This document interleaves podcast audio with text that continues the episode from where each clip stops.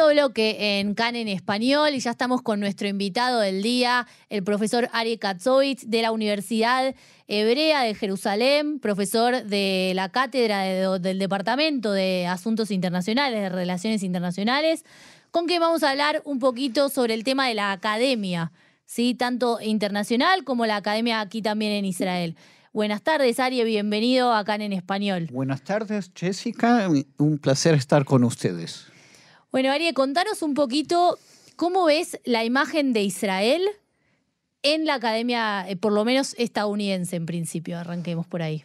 Es una pregunta interesante, pero es una pregunta que es muy difícil. Es, se puede generalizar. Es decir, mm. si, lo, lo, vemos en términos estereotípicos, lo que te puedo decir que estamos involucrados muchos académicos, que de hecho estamos haciendo las vará, ¿no? Porque mm. el Estado se ha privatizado, ¿no? Y la mm. sociedad civil ha sido activa, como la universidad no comienza hasta fines de diciembre, pues gran parte del tiempo lo que hacemos es eh, escribir artículos, eh, responder a statements. Y lo que tú ves eh, de parte de la Academia de Estados Unidos, si uno generaliza, tienes por un lado e-, eventos que nunca lo podrías imaginar te doy el ejemplo, el ejemplo claro en la, Universidad de Harvard, que fue una declaración de 33 grupos de estudiantes que de hecho no celebraban en comillas la masacre genocida de Hamas, pero le echaban la culpa a eh, Israel. Eh, tienes eh, las asociaciones en las cuales estoy asociado, es decir, la Asociación de Estudios Internacionales de Estados Unidos, o, la Asociación Europea de, de, Relaciones Internacionales han sacado comunicados muy neutrales, ¿no? En el limbo, ¿no? Como que la Franja de Gaza está en el limbo, identificándose con eh, el, eh, lo que está ocurriendo en la Franja de Gaza, que uno se puede identificar en términos de, de, de, lo que está ocurriendo con, con, con, con, la gente civil, pero completamente ignorando, completamente ignorando ¿Por qué estamos en esta guerra? Y esto se debe en parte, y nuevamente estamos generalizando, no quiero ofender a muchos de mis colegas o muchos de mis estudiantes en, en, Estados Unidos, en otros lugares, pero tú tienes una visión que si queremos eh, hacer estereotipos eh, en la cultura de Estados Unidos, de una visión muy binaria de David y Goliat, de colonialismo y anticolonialismo,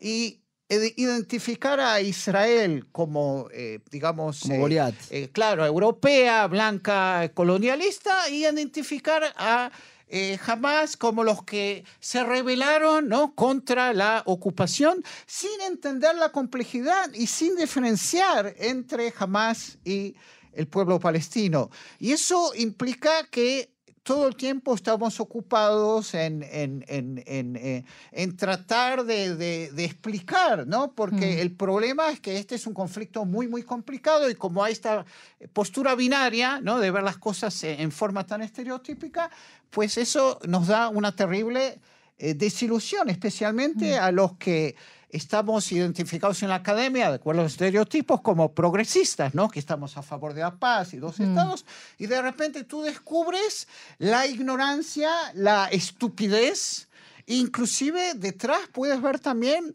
un cierto como antisemitismo, ¿no? Lo vemos, ¿no? Y eso lo ves en, en, en la academia, eh, en ciertas universidades.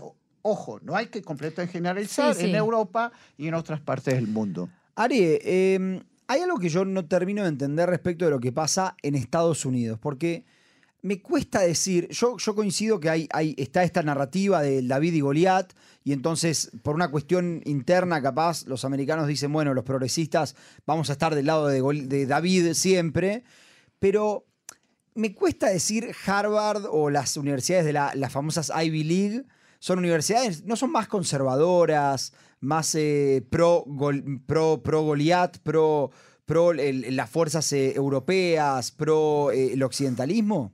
No, nuevamente estamos generalizando, porque primero estamos hablando esencialmente de los estudiantes.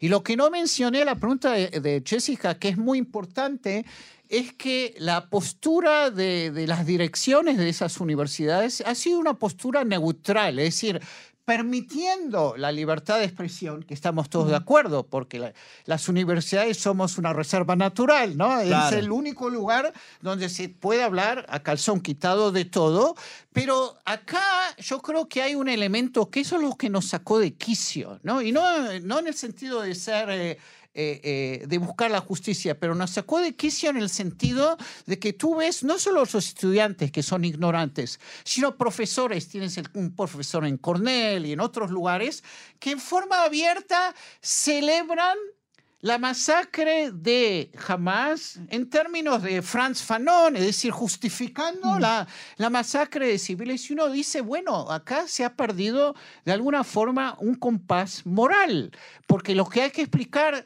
tú puedes y tú debes condenar a Hamas y al mismo tiempo puedes apoyar la idea de dos estados, pero no la idea de Palestina pa- eh, to be free from the sea, from the river to the sea, porque Claro. ese eslogan implica la destrucción Y, de y Israel. de eso te quiero preguntar, sobre el tema de los eslogans, de, de las consignas.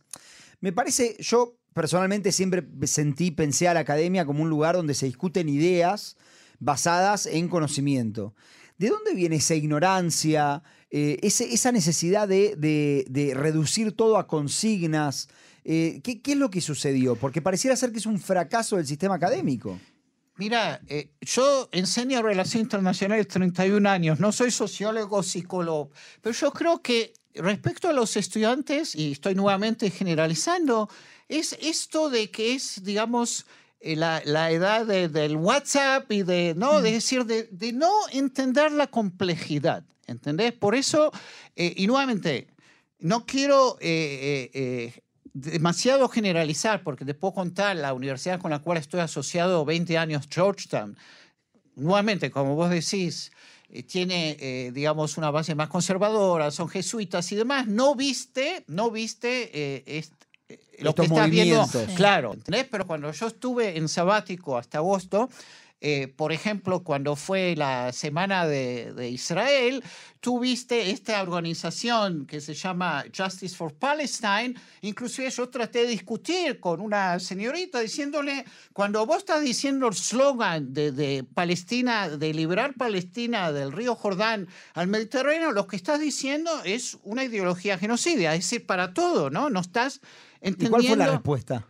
La respuesta es la, eh, por la ocupación, ¿entendés? Obviamente, no ha ayudado en relaciones públicas, es decir, no podemos entrar en discusiones políticas. Obviamente, cuando tú ves que en los últimos 10 años del 2014 no ha habido un proceso de paz, y en los últimos años, no solo en el último año, que eso fue más extremo, tú ves que la postura israelí ha sido también, digamos, eh, eh, seguir con el status quo, eh, y eso lo sabemos, ¿no? Es decir, mantener a Hamas en la franja de Gaza para no negociar con, con Abu Mazen, expandir. Expandir los territorios, claro, las lo- colonias. Claro, y entonces eso, ¿cuál es la gran confusión? La gran confusión es que los que no entienden la complejidad del conflicto confunden la situación post-1967, que tampoco es completamente una situación colonialista, con la creación del Estado de Israel.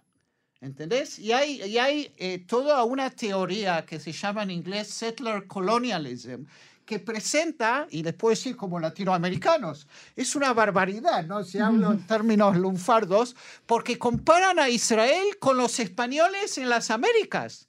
¿No? Es decir, contra los indígenas. Y parte de la ignorancia no entienden que la mayor parte de la población de Israel no son blancos europeos y que ha habido más de medio millón de judíos de países árabes, ¿no? incluyendo eh, eh, eh, mi familia, la familia de mi mujer, que no son todos eh, ashkenazim, ¿no? y eso es parte de eh, la, la dificultad de eh, comprender la complejidad. Y obviamente, como estamos hablando, con una ayuda, entre comillas, de nuestra parte, que la imagen que uno ha tenido es que Israel, por lo menos en los últimos 10 años, no se ha movido en dirección a la paz. Ari, quería volverte al tema de la universidad. ¿Cuál debería ser la postura de la universidad, por un lado? ¿Y cuál debería ser la postura de los profesores, por otra? Porque cuando uno da clases y cuando uno genera debates en clase, ¿cómo, cómo es la postura de un profesor? Es muy difícil. respecto a la universidad aquí. supongo. te, pregunto en te pregunto en general, porque digo, estos, estos debates me imagino se dan tanto en Estados Unidos, en Europa, como que también se ven dar acá. Mira, es, cierto, y, también les puedo contar, para hablar también un poco de, mi experiencia aquí, eh, y lo estoy haciendo en los últimos años también a estudiantes israelíes en inglés, que suena más neutro y más civilizado. Yo enseño 20 años un curso de negociaciones de paz en el Medio Oriente. Imagínense. Y lo primero que hago, yo no tengo que eh, no tengo que hacer propaganda o decirles a los estudiantes cuál es mi postura. Todas las posturas son válidas. Hmm. Yo creo que lo más importante, volviendo a lo que estabas preguntando, es conocer los hechos. Y luego tú puedes tener diferentes narrativas, hmm. ¿no? Y por lo menos en la Universidad Hebrea, eh, puedo jactarme en los últimos años ese curso es un oasis, ¿no? Es, es, es, un oasis de encuentro en el cual puedo tener estudiantes israelíes eh, que tienen eh, una postura extrema derecha y tengo palestinos de, de, Jerusalén Oriental y todos pueden y deben conversar, mm. Ahora, eh, entonces yo creo, y, acá hay un dilema, ¿no? Eh, yo enseño política internacional, 31 años, meter o no meter política. Yo creo que lo más importante como profesor es no inculcar y dar lugar a todas las posibles ideas. Ojo, debe haber excepciones, es decir, como uno no puede hoy día, eh, uno puede quizás comprender, pero no justificar las acciones de Hamas, es como que alguien en la clase esté a favor de, los nazis, ¿no? Pero aparte de eso, tiene que haber lugar para esta discusión. Y eso es exactamente lo que nosotros tenemos que hacer. Yo 20 años lo estoy haciendo acá con estudiantes del exterior que vienen a Israel, en la escuela Rothberg, en la, Universidad Hebrea de Jerusalén. Y en los últimos seis años lo estoy haciendo a estudiantes israelíes y estoy contando los días para volver a hacerlo a, fines de diciembre, que va a ser un enorme desafío, ¿no? ¿Cómo, cómo te imaginas la universidad acá? El empieza supuestamente el 24 de diciembre. Así es. ¿Cómo te imaginas la universidad el 24 de diciembre? Mira, va a ser como nosotros tres acá en el estudio, o, millones acá en Israel, también lo puede decir también en los territorios palestinos, estamos experimentando un, trauma increíble, ¿no? Por un lado. Por otro lado, yo creo que eh, de parte de los estudiantes, que por ahora no los tenemos, pero les puedo contar, en nuestro departamento estuvimos organizando en las últimas semanas en Zoom, ¿no? Encuentros discutiendo la guerra y hemos mm. tenido estudiantes que entran y quieren entrar porque yo creo que hay un anhelo de, en cierta forma, de volver a la normalidad y de, y, de seguir adelante y de, ¿no? Como el, fénix que, que surge, ¿no? De las cenizas, ¿no? Entonces... Eh, yo creo que eso va a ocurrir y espero que ocurra eh, lo más rápido posible. Es decir, acá eh, estamos hablando también no solo de academia, sino de la guerra. Uno puede diferenciar, y es una, quizás una diferenciación académica. Tenés el tiempo militar, ¿no? o lo que estamos escuchando, que esto va a seguir meses, y tenés el tiempo político y diplomático.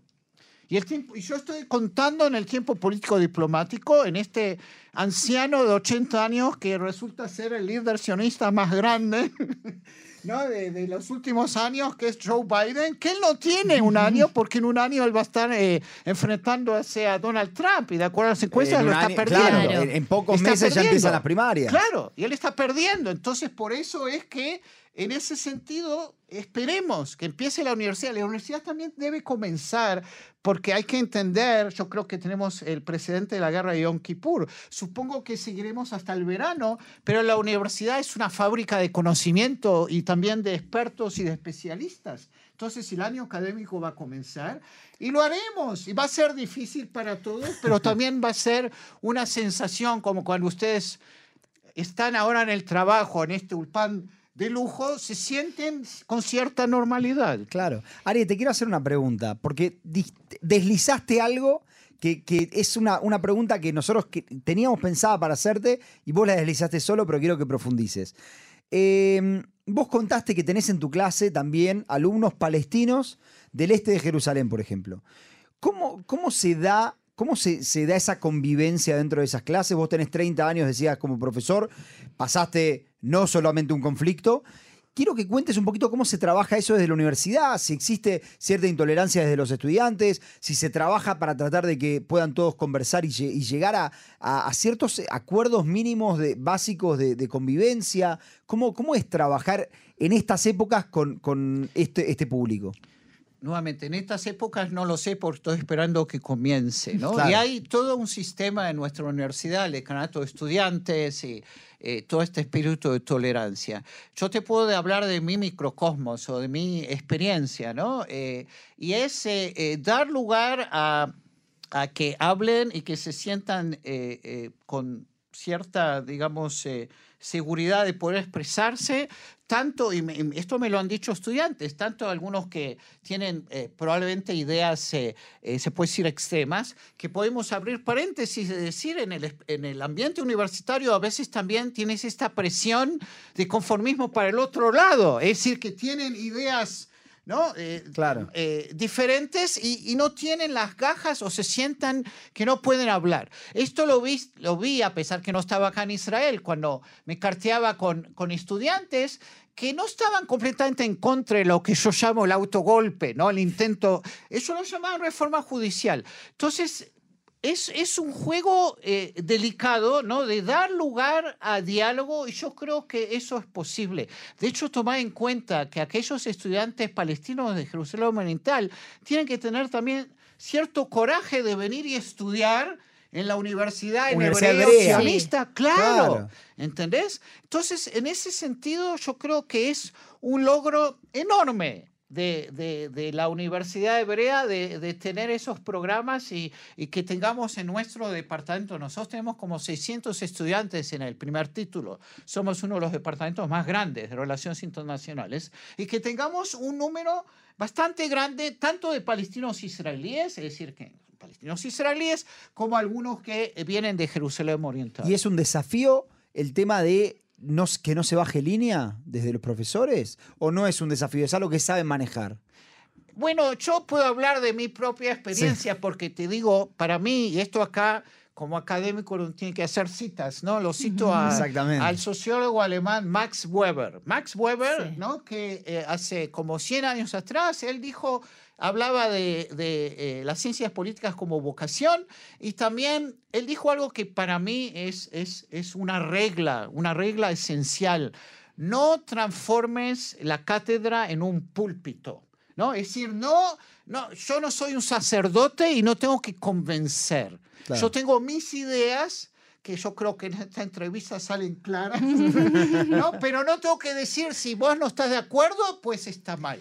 ¿no? y acá, ¿no? Porque hay, que, eh, hay que respetar, y yo soy de los que creen, capaz soy ingenuo, que yo tengo que enseñar a mis estudiantes, pero también aprendo de mis estudiantes, especialmente de aquellos, como en primer año, yo enseñaba introducción durante 25 años, que son tabula rasa. Son los geniales, porque no, no han sido contaminados, entre comillas, por la academia.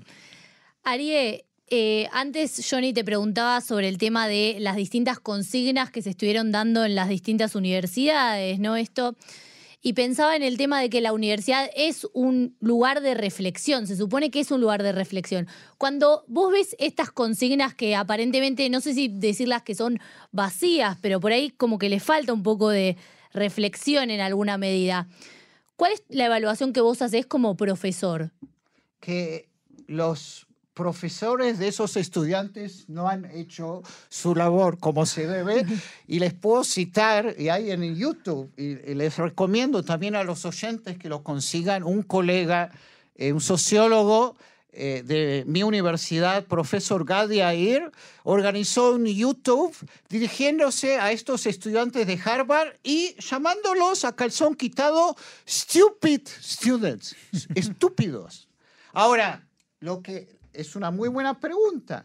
Si los estudiantes llegan a esa conclusión, implica que yo lamento que sus Que padres hayan pagado Claro, miles decenas de de dólares. miles de dólares porque el hecho que estudiaron en Harvard y no estudiaron en una eh, mijlalá pública, en un college, ¿no? El Sí. liberal college o community college, pues al parecer no hay ninguna diferencia y eso es, eso es muy lamentable. ¿no? Es un fracaso de la universidad. Claro. O es un fracaso ta- también, parte de la cultura, ¿no? Eh, porque, ojo, yo no digo que eh, eh, la dirección de la universidad tiene que dar lugar a que haya todo tipo de expresión, pero el hecho que tengamos esta... eh, eh, eh, estas eh, eh, definiciones tan burdas, ¿no? Y es decir, identificar a Hamas como un movimiento de, de liberación nacional eh, legítimo, ¿no? Es, es, es algo que es difícil también, obviamente, nosotros somos parte del conflicto, Sí. es muy difícil de comprender.